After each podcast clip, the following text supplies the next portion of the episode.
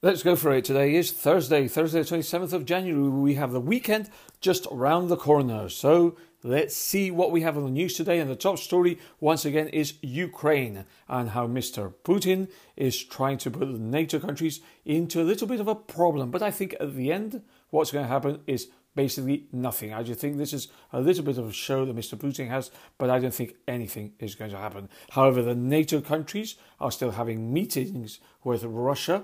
They had them yesterday, they will have more today, and let's see what the final outcome is with this issue. What they are saying, the NATO countries, is that Mr. Putin would like to put in Ukraine or establish in Ukraine what we would call a puppet regime. Puppet regime is a puppet es una marioneta Eh, and in Spanish, puppet regime, we could translate it as un gobierno títere.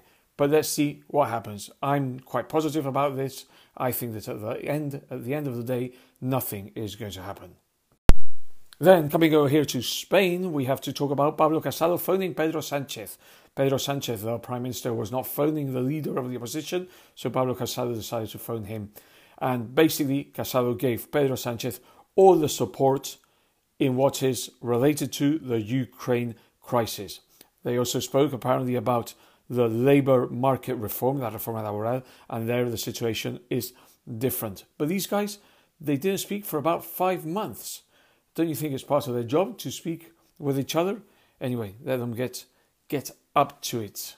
Then, what other news was I thought was quite interesting was La Granja de Insectos. My God, there's a huge Granja de Insectos in Pontevedra.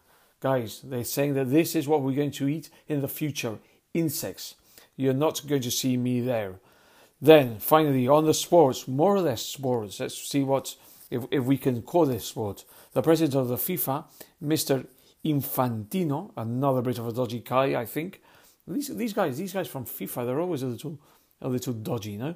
But anyway, basically, what he wants to do is have a World Cup every two years.